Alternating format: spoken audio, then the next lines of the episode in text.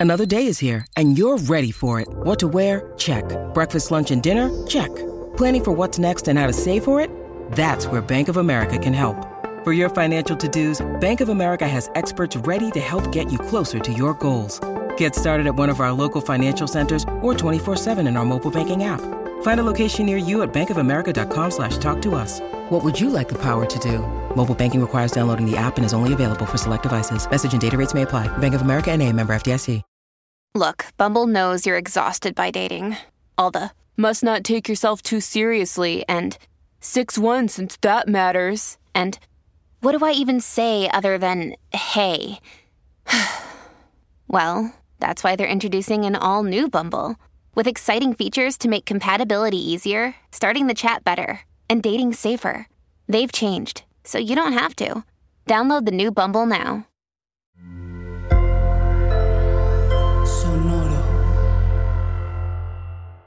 Seguramente en alguna ocasión escuchaste hablar de tu niño interior. ¿Quién es tu niña interior? ¿Quién es tu niño interior? Y algo que me gusta mucho hacer aquí en Supracortical es esos terminajos psicológicos que a veces no están del todo bien descritos o que pueden interpretarse de muchas maneras o que simplemente no se interpretan de ninguna realmente. Darles una perspectiva clara, objetiva y que te sirva de algo. Hoy vamos a entender ¿Quién es tu niña interior? ¿Quién es ese niño interior del que tanto puede hablar el Internet por todos lados? Supracortical. Supracortical. Supracortical.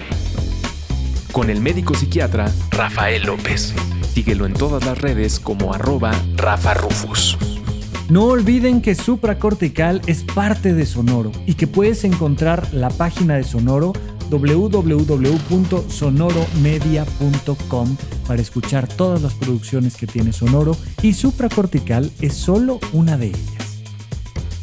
Bienvenidos a Supracortical, yo soy el doctor Rafa López, el día de hoy platicando de una de esas cosas que escuchamos por ahí, por allá, que de alguna manera todos entendemos, pero que al mismo tiempo si te pregunto, bueno, ¿y qué es eso de tu niño interior? ¿Qué dirías? O sea, si en este momento te pregunto, oye, ¿Y cómo estás con tu niño interior? ¿No? Ya les he platicado una que otra vez de este episodio de Los Simpson, donde están en una conferencia de superación personal y entonces les dice, habla con tu niño interior. Y vamos viendo así como en la pancita de cada uno de los personajes la versión infantil de Ned Flanders o de Moe o de Homero y, vamos viendo esta relación que tenemos todos con nuestro niño interior. De alguna manera, desde el surgimiento del psicoanálisis para acá, de Sigmund Freud y demás, entendemos como que hay un inconsciente ahí metido en nuestra cabeza y que juega un papel importante en nuestra vida cotidiana. Pero ¿qué es eso del niño interior? ¿Cómo, cómo interactúa contigo? ¿Cómo lo puedes entender? ¿Cómo lo podrías describir? Por supuesto, hasta donde yo entiendo, no hay una definición clara de a qué se refieren todas las personas que hablan del niño interior. Sin embargo, sí hay algunos personajes, como los psicólogos eh, eh Holstone y el eh, que hablan de esta multiplicidad de yoes. Esto es un, un concepto muy interesante. La primera vez que escuché hablar de los múltiples yoes, lo escuché en uno de los cursos de semología de la vida cotidiana, pero pero pues resulta que viene del mundo de la psicología esta idea de que adentro de ti viven varias versiones de tu propio ser. Y entonces, pues como que uno dice, pues, pues ¿quién seré yo? O sea, ¿cuáles son esos múltiples yoes que yo tengo? Pues, pues es más o menos sencillo si puedes ir tomando adjetivos calificativos, pues te puedes dar cuenta de que muchas veces decimos, ¡ay, soy un tonto! No es posible. ¡Ay, es que yo soy muy flojo! No, es que yo soy un fregón. ¡Ay! Y empiezas a platicar de ti de diferentes maneras, hablando contigo en diferentes circunstancias. Y entonces vas platicando de tus múltiples yoes. Y hay veces que eres un emprendedor, una emprendedora, y hay veces que eres una buena hija, y hay veces que eres una terrible persona, y hay veces que... Y, te, y te vas contando las versiones de ti que pueden muchas veces ser contradictorias. Y, y Holston, este, este psicólogo que todavía puedes encontrar algunas de sus presentaciones en, en YouTube, nos hablaba de eso. Decía, mira, si viviéramos en la Edad Media, podríamos hablar de que tenemos posesiones espirituales y que de repente pues se te mete el chamuco y a veces traes el angelito fuera y a veces, y, y, vas teniendo estas posesiones espirituales. Y hay veces que uno dice, es que, es que papá, no, no, bueno, es muy común, por ejemplo, acá en México que utilicen el tema del apellido. No, hombre, a papá se le salió lo Gutiérrez. ¿Y qué es eso de que se le salió lo Gutiérrez o lo este, Camarena o lo que tú me digas? Pues que respondió de una manera en particular y que estás viendo un personaje en particular respondiendo de cierta manera. Yo te quisiera preguntar, ¿cuántos yoes tienes o al menos cuáles son los principales? Y tengo este yo que es un gran empresario, pero tengo este yo que es un ama de casa, pero tengo este yo que es una gran deportista, pero tengo este yo que, ¿quién? Si tuvieras que enlistarme esos espíritus que te poseen, ¿de quién, de cuántos estaríamos hablando? Bueno, pues dentro de esta misma idea y este mismo concepto, existe la posibilidad de que te veas a ti como uno de esos múltiples yoes, pero además uno muy particular, que es un menor de edad.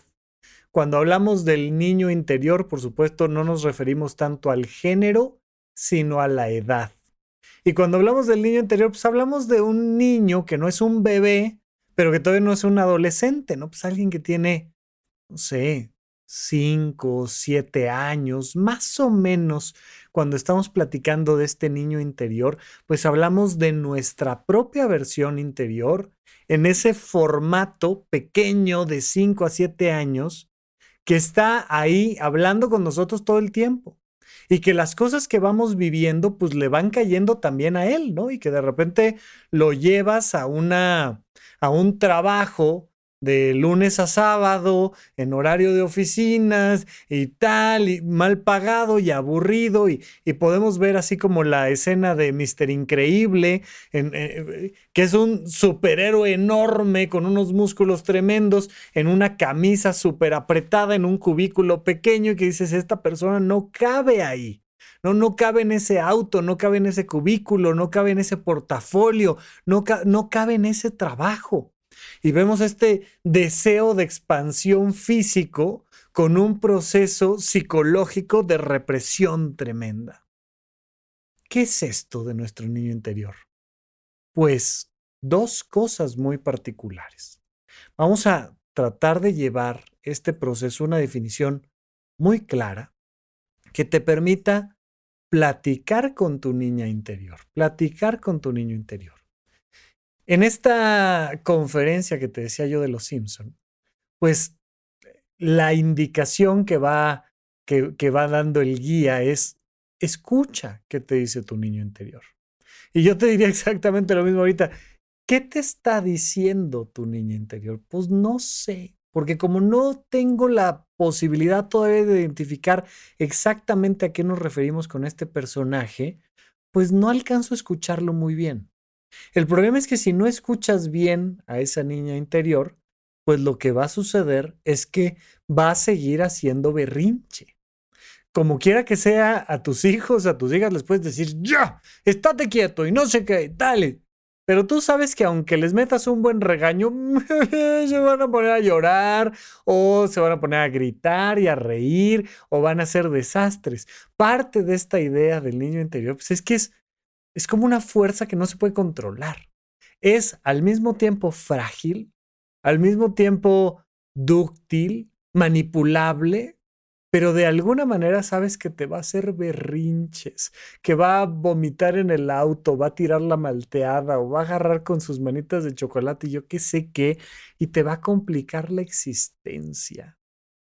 Vamos entendiendo poco a poco este concepto, pero quiero que te vayas imaginando esta versión de tu propio ser, de pequeño, de pequeña. Como, ¿de qué edad te verías tú a ti si estamos platicando de tu niña interior? Estás hablando de alguien que tiene tres años, cinco años, siete, diez, doce ya me parecería demasiado grande.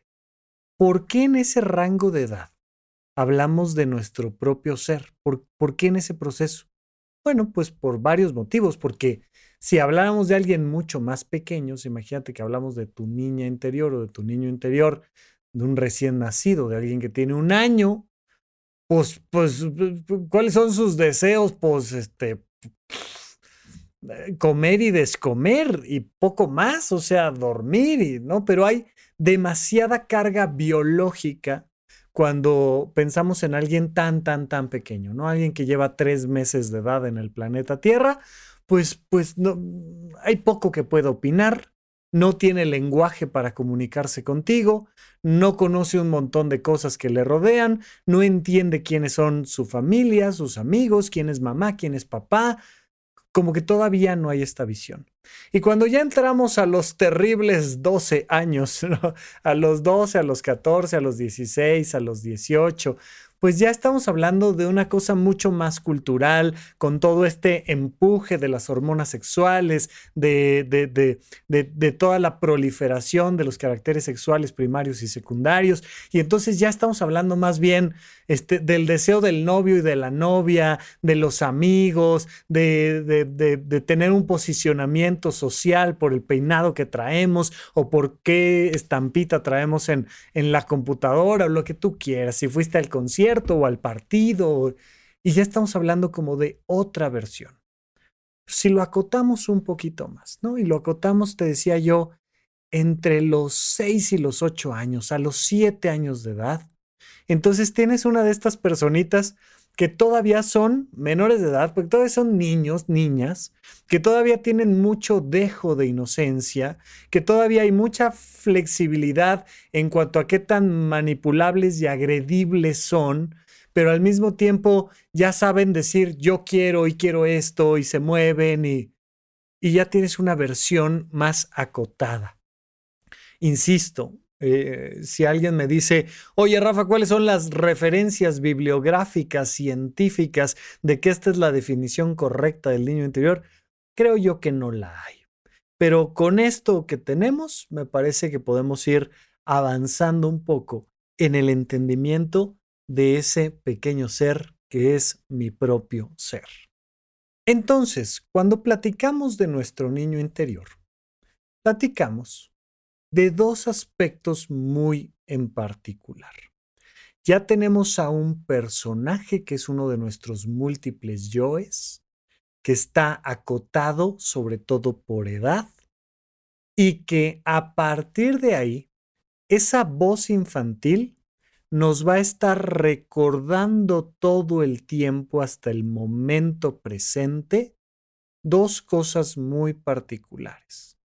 La primera, estos eventos traumáticos de nuestra infancia, estos eh, montón de circunstancias que nos llevan a decir, hoy eso me dolió. Esa experiencia me dolió. Eso que pasó me dolió. Eso que me hiciste me dolió. Y tenemos, digamos, a este niño interior que tiene sus propios traumas. Esa va a ser una de las líneas que quiero que atiendas muy claramente cuando estamos platicando con tu niña interior. Y el otro elemento muy claro es el de los anhelos genuinos infantiles. Estos deseos infantiles genuinos que son genuinos por naturales. Porque ya luego un día te enseñaron que había que ahorrar y que había que viajar a la playa y tener una casa y pagar una buena hipoteca y tener un trabajo donde se reconocieran tus habilidades particulares y que ya son más bien historias que nos fueron contando en la preparatoria, en la universidad, en los mismos trabajos. No, yo lo que quiero hacer es crear una empresa transnacional que ayude al control de... Eh, eh, vemos, vemos. Si le preguntamos a tu niño interior qué quiere, probablemente quiere algo mucho más sencillo. Y tenemos estas dos líneas de trabajo. Quiero que las distingas, pero quiero que las intuyas claramente y quiero arrancar con la primera. es más o menos en esa edad que te estaba yo platicando. Cuando me puedes contar qué experiencias difíciles tuviste en la infancia, sobre todo con mamá y papá, por supuesto, con tus hermanos, tu familia en general, eh, primos, tíos, etcétera, con los primeros amiguitos importantes, pero es una etapa donde la gente puede decir, me pasó esto. ¿Sabes qué? Mi mamá era así, mi papá era así, y, a mí me hacían tales cosas, y, y te van platicando experiencias. Mira, este fin de semana vamos a tener eh, por parte de Horizonte 1, ya sabes, existe esta página web que es horizonte1.com, de ahí tenemos tanto cursos míos grabados como eventos virtuales, como eventos presenciales. Y uno de los eventos presenciales que tenemos en Horizonte 1, que además fue verdaderamente todo un éxito, se, se agotaron los boletos rapidísimo, pero fue este taller de autobiografía novelada. Vamos a hacer una velada de autobiografía novelada. Nos vamos a reunir para escribir, para escribir la historia más importante de nuestra vida. ¿Cuál es esa? Tu historia. Iba a decir la tuya, pero no quiero que se entienda mal para nada el mensaje, ¿no? Tu historia. Tu historia es la más importante de tu vida. Creo que queda muy claro. Te aseguro, todavía no lo hemos vivido este, este taller de autobiografía novelada, pero te aseguro que cuando empecemos a sacar estas temáticas que vamos a ir trabajando durante el fin de semana que vamos a tener el taller, pues muchas de ellas van a tener su origen o de alguna manera van a hacer referencia a esos 5 o 7 años de edad. Ahí se quedan guardados estos traumas. No necesariamente es un trauma, porque no necesariamente es una cosa hiperdramática, terrible, pero sí estas experiencias donde me quedé marcado porque mi mamá no llegó por mí a la escuela. Y ya sabes, ¿no?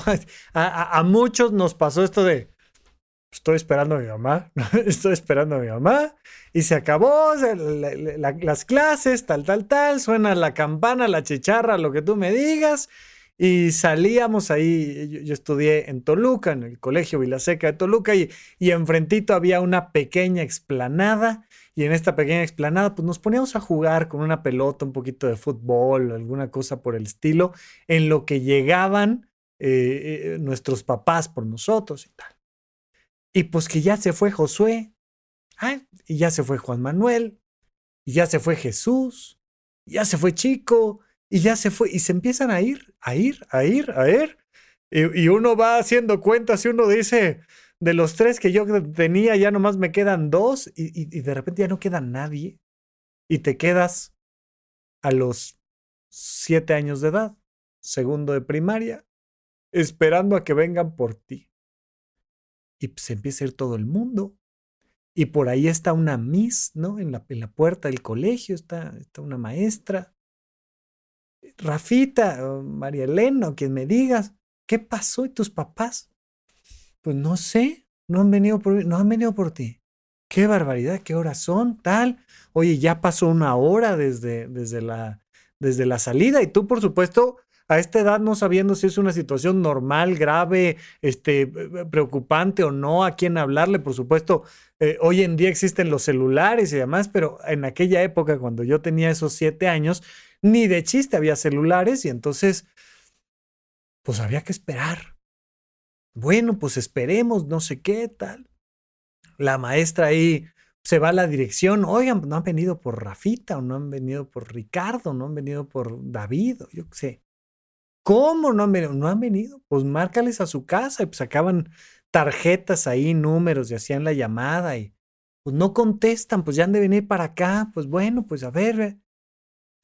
Y, y claro, si lo vemos desde una perspectiva adulta, tú vivías a cuatro cuadras de distancia o a diez minutos en camión, yo qué sé, ¿no? Evidentemente hay muchas personas que se tienen que trasladar mucho más para llegar a la escuela, pero dicen que la escuela, la mejor escuela es la que te queda cerca de casa, ¿no? Entonces, pues, la mejor desde una perspectiva adulta, por favor, mamá se atoró con, se le ponchó una llanta, papá venía en camino, pero salió media hora tarde del trabajo y le tocó tráfico. Y yo qué sé qué estaba pasando, pero desde una perspectiva adulta no estaba pasando nada.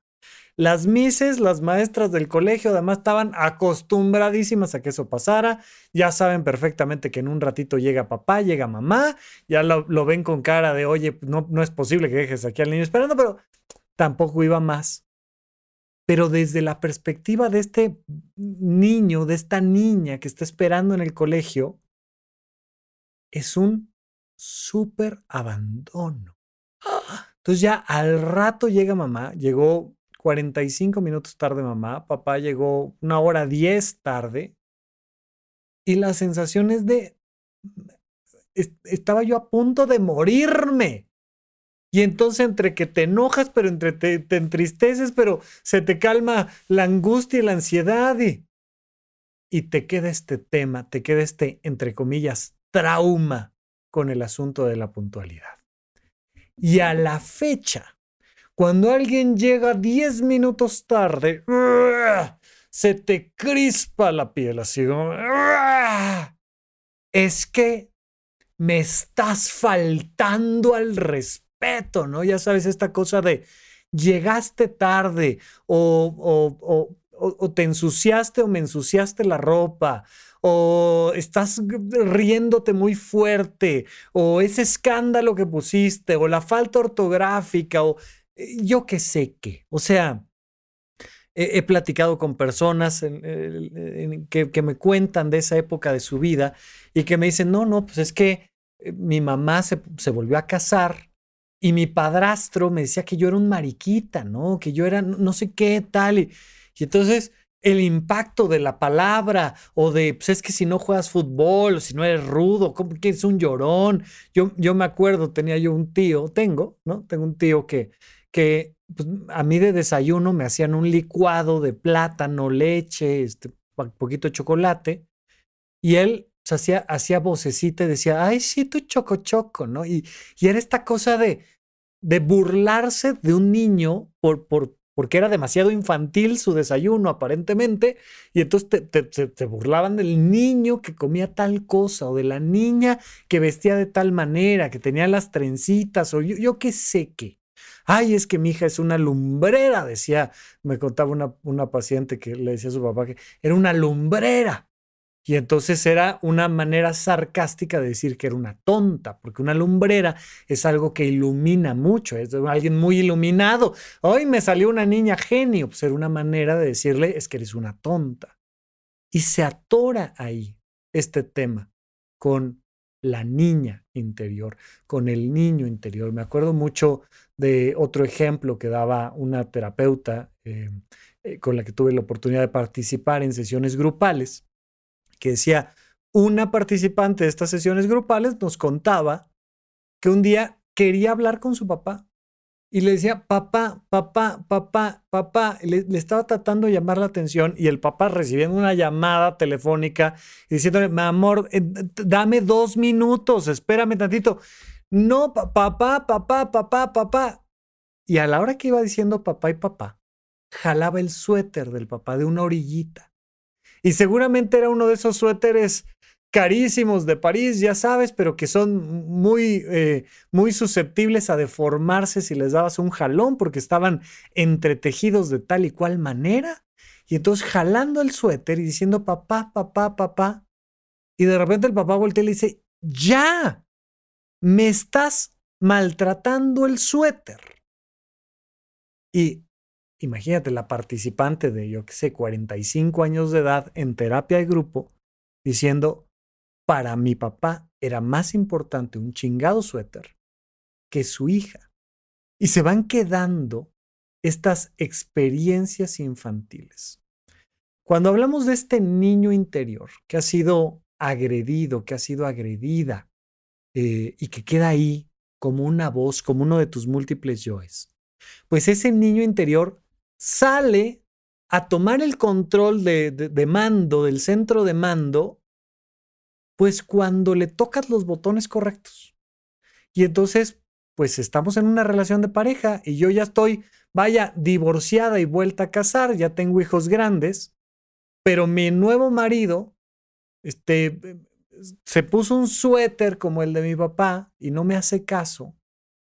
Y yo le digo, claro, tu chingado suéter es más importante que yo. Y quiero dejar con cara de, ¿qué? ¿A qué hora vino al caso el suéter? ¿De qué me hablas?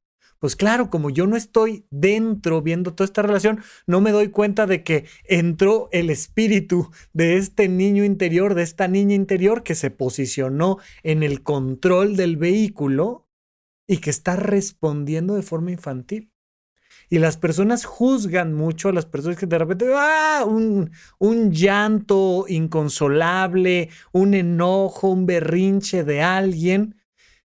Y brinca el tema y uno dice, ¿qué pasó? Yo no lo entendí. ¿Alguien entendió qué pasó? No, porque de repente la persona respondió de manera ingenua, infantil, exagerada y, sucedió. Eh, el doctor César Lozano tiene una, una conferencia que se llama algo así como, como eh, eh, manejando personas difíciles o conviviendo con personas difíciles, una cosa así de personas difíciles. Y comentaba en el curso que tomé con él de El arte de hablar en público, decía, las personas difíciles tienen historias difíciles.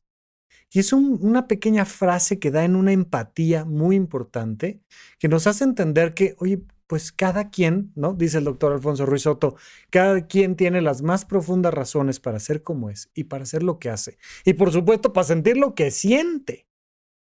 Si hablamos con ese niño interior, ahí está la herida. ¿Qué quiero con esto?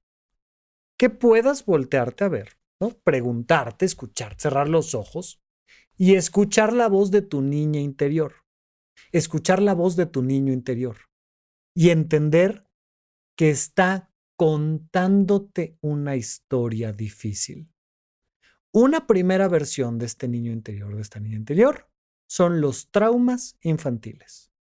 Las historias difíciles por las que has pasado.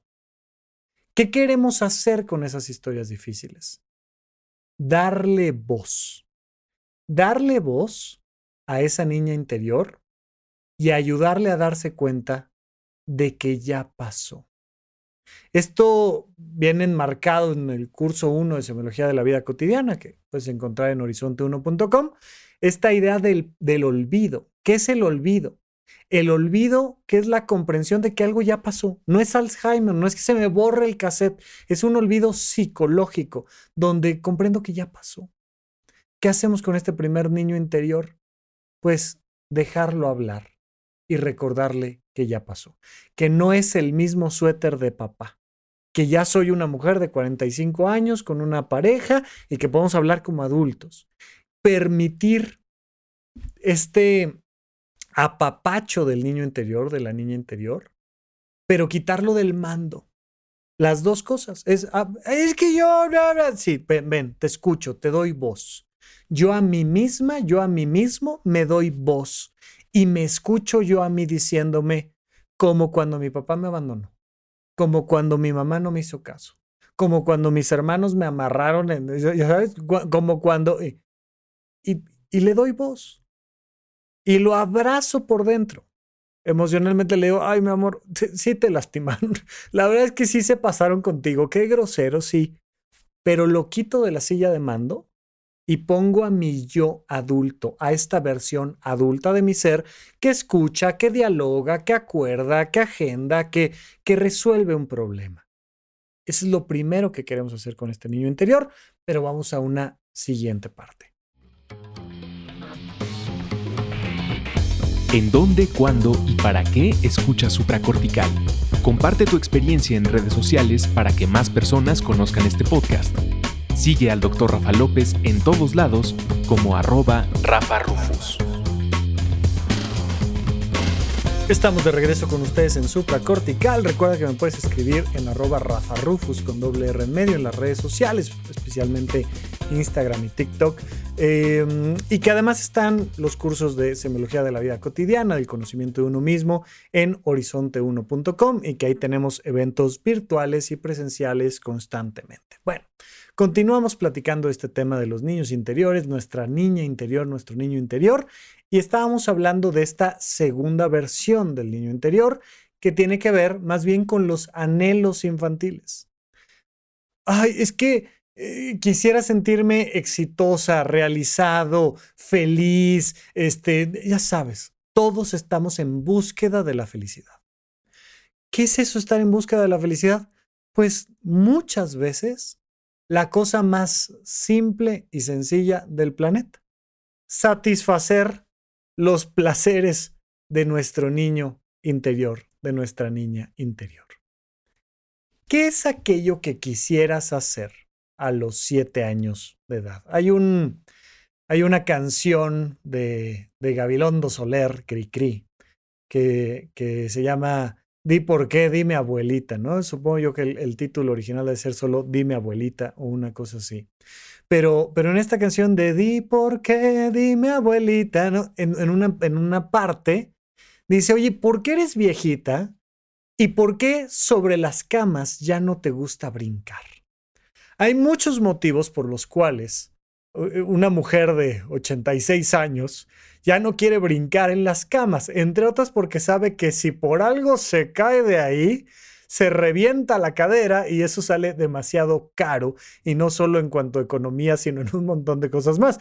Ya uno empieza a decir, no, no, o sea, ya, yo nada más de pensar en subirme a la cama, ya no digas de caerme de la cama, ya es, es, es deporte extremo de alto riesgo, necesito casco, arneses, o sea, no, no, no, no, no, ya, yo, yo ya no estoy para esas edades. Pero otro de los grandes motivos por qué este, la, abuela Josefina ya no se sube a las camas a brincar, es porque, ¿cómo va a estar bien eso? Es porque, ¿cómo? Pues imagínate, ¿qué van a decir de ti?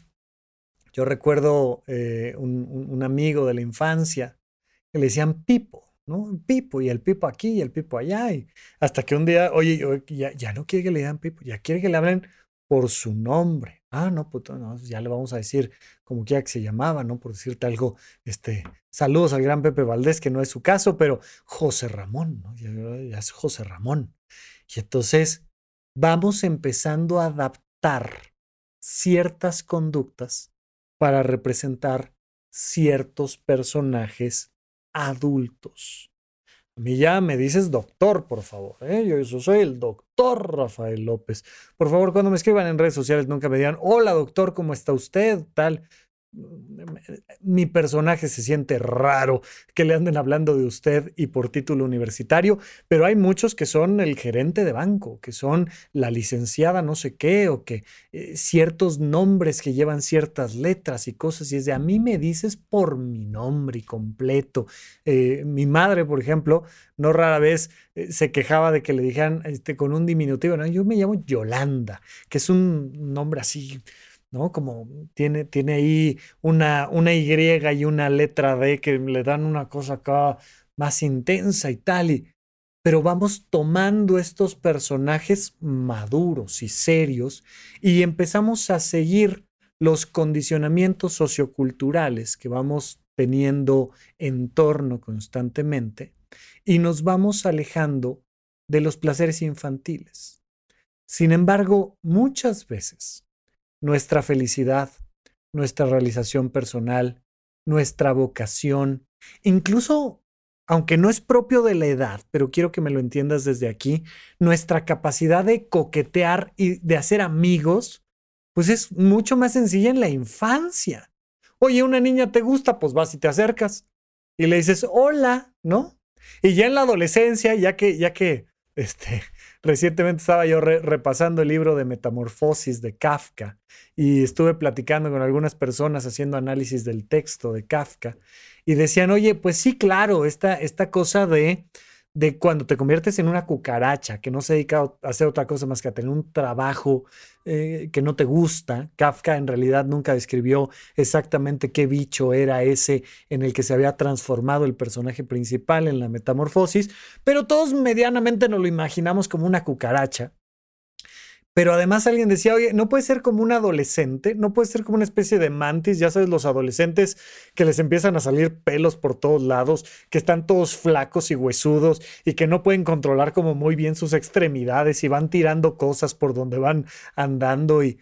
Pero tenemos esta metamorfosis de que nos convertimos en los condicionamientos socioculturales. Y entonces usted ya es una señorita y usted es un señor y usted tiene que cumplir con sus tareas y sus obligaciones y su única obligación es la escuela y no sé qué tal.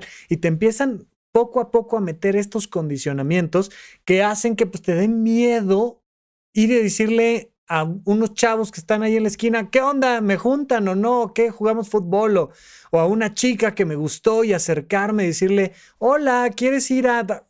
Pero cuando tenemos cinco años, pues se espera que sea de la manera más desparpajada y natural la amistad entre las personas y que, eh, ay, ya tengo novia y ya tengo novio y no me digas quién es, pues tal, me gustó y entonces le dije que si éramos novios y me dijo que sí y ya está y, tener esta posibilidad de hacerle caso a nuestros anhelos más originales, a nuestros anhelos más sencillos.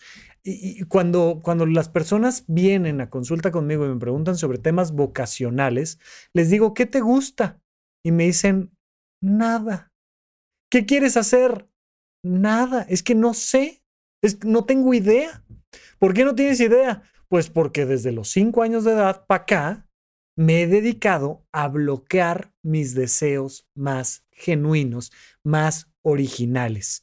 Y empiezan a surgir otros deseos económicos, deseos de alcurnia, deseos de, de, tener objetos rarísimos, deseos raros que vienen creados por los condicionamientos socioculturales. Mientras que esta niña interior te va a decir con toda naturalidad, ¿sabes qué quiero hacer? Quiero jugar al avioncito o al resorte, o quiero correr, o quiero treparme un árbol, o quiero jugar fútbol, o quiero salir con mis amigos, o quiero este, representar personajes con muñecos de peluche, o quiero ayudarte en la cocina, a cocinar la comida para todos, quiero hacer la tarea. Yo me acuerdo que hubo un momento cuando yo era, yo era niño, yo era el más pequeño de un grupo de primos, éramos cinco nosotros, y entonces yo era el más pequeño, y, y entre ese, ese grupo de primos, pues yo decía, yo también quiero hacer la tarea. Yo veía que mis primos estaban haciendo la tarea, yo iba en el kinder, ellos en la primaria, y me decían, ¡ja! Este escuincle, ¿no? Ellos iban en primero de primaria y me, veían como un niño que iba en kinder. ¡Ay, el niño de kinder que quiere hacer la, tarea! No sabes lo que dices, es horrible hacer las tareas y tal. Y... Pero pues yo quería acertar, yo quería sentarme con ellos a, hacer la A y la O por redondita y, y, y poco más. Y tener esta esto que te dicen mucho en, las redes sociales, en el Internet, de tener un minuto para detenerte y oler las flores, ¿no? Pues, ¿Quiénes son los que sí se detienen a ver una catarina? ¿O quiénes son los que sí se detienen a ver una flor? ¿O quiénes son los que empieza a llover y no dicen, ¡ay! La ropa, jóvenes salen corriendo a guardar la ropa, vete a saber qué. Y pueden jugar con los charcos, pero con la lluvia, pero agarran a un perro y no se dan cuenta si el perro está sucio o no está sucio. Y esta naturalidad del anhelo que viene a los 5, a los 6, a los 7 años y que es la otra voz de tu niño interior. Tu niño interior que tiene esta voz que te dice, oye, ¿y si nos vamos de viaje a tal lado? Oye, ¿y si manejamos unos go-karts? Oye, ¿y si, no, yo qué sé? ¿Y si pintamos la pared? ¿Y si, no sé? ¿Qué tal si hacemos algo divertido y no estamos todo el tiempo haciendo esas cosas aburridas de adultos? Y tu niña interior te va dando una guía de la línea de búsqueda a través del placer y la realización personal. Si quieres encontrar tu vocación, una de las cosas fundamentales que tienes que hacer es hablar con tu niño interior. Decirle, a ver, güey, ¿qué quieres que hagamos? O sea, este fin de semana es para ti, te lo voy a regalar para ti. Siempre te estoy prometiendo que un día te voy a hacer caso. hoy, hoy te voy a hacer caso. ¿qué quieres que hagamos? Y te cuentan. Y si le vas dando voz a tu niña interior, te va contando sobre esos anhelos, esos deseos genuinos de infancia que en mucho esconden la búsqueda de tu realización personal y tu felicidad. Entonces, cuando hablemos de este niño interior, pues te doy un par de opciones para que lo tengas como mucho más claro. Por un lado son estas experiencias infantiles, entre comillas, traumáticas o difíciles, estas experiencias difíciles que te hicieron una persona difícil. Y por otro lado, tenemos esta voz que sigue ahí, que por más que lleves 47 años, 54 años, reprimiendo esa voz, reprimiendo esa voz, ahí en el fondo hay alguien que te dice, ¿y si vemos una película? ¿Y si vamos a tal lado? ¿Y, si pateamos una pelota? ¿Y si nos quitamos los zapatos y los calcetines y caminamos en el pasto? ¿Y si nos aventamos lodo, eh, globos con agua, nos mojamos con la manguera? O, y, y si brincamos en la cama sin rompernos la cadera? ¿Qué tal si hacemos esto? Y es esta otra voz. ¿Qué se hace? Con, con la primera voz, te decía yo, hay que escucharla, pero quitarla del centro de mando. A la segunda voz hay que escucharla y ponerla en el centro de mando. Eso que nos está diciendo en palabras muy infantiles, hay que traducirlo en acciones adultas. Es que quiero ayudarle a mamá a preparar la sopa de fideo. Y eso se convierte en voy a llamar y voy a contratar una clase de cocina, eh, voy a ir a una escuela de cocina a aprender a preparar pizzas y le doy validez a la voz de mi niña interior. Y, y, por otro lado, ¿no? Al otro, el, otro niño interior que tengo, le digo, a ver, ¿qué te pasó? Ven, mi amor, no pasó nada, ya está, todo bien, ya pasó. Y yo, el adulto, tomo el control. En este segundo caso, no, es, mi amor, ¿qué quieres hacer? ¿A dónde quieres que vayamos? Quiero ir a Disney, o quiero ir a bailar, o quiero ir a Six Flags, o quiero ir a nadar, o quiero ir a, aventarme de algún lado, quiero ir bien, ok. Abrimos la agenda, agarras a, tu niño interior de la manita y le dices, a ver, pon aquí, ¿cuándo quieres que hagamos esto? Tal día, el domingo quiero este, llevar a mi perro a pasear, a, hacer hiking, tal y... Ah, y cuando le das permiso de agendar eso y se vuelve una acción determinada, entonces tu niña interior, tu niño interior te lo agradece y se nota. Y, te dicen, no hombre, traes una carita de que lo estás disfrutando como niño, te dicen. Es que vela la sonrisota que tiene de oreja a oreja como niña. Se nota cuando le das la oportunidad a tu niña interior de tomar el control de tu vida y en compensación te llena de alegría y de felicidad. Entonces, entender que adentro de nosotros hay muchos personajes y que particularmente estos dos son las experiencias difíciles que tuvimos en el pasado, a las cuales hay que darles voz y dejar atrás. Y por otro lado, los anhelos genuinos, estos deseos genuinos del presente, a los cuales hay que darles voz y llevar a la acción. Esa es una perspectiva que espero te dé una visión mucho más clara de esta idea de nuestro niño interior, de nuestra niña interior. Y ojalá que tu niña interior te, te haga la petición de regresar aquí a escuchar el próximo podcast en supracortical. Gracias por escuchar Supracortical. En verdad me interesa muchísimo conocer tu opinión sobre este episodio o cualquier otro que quieras platicarme puedes encontrarme como rafarufus en Twitter, en Facebook y en Instagram. Quiero darte las gracias por escuchar Supracortical y sobre todo por suscribirte y seguirme donde sea que estés escuchando este programa y así te puedes enterar todo el tiempo de nuestros próximos estrenos.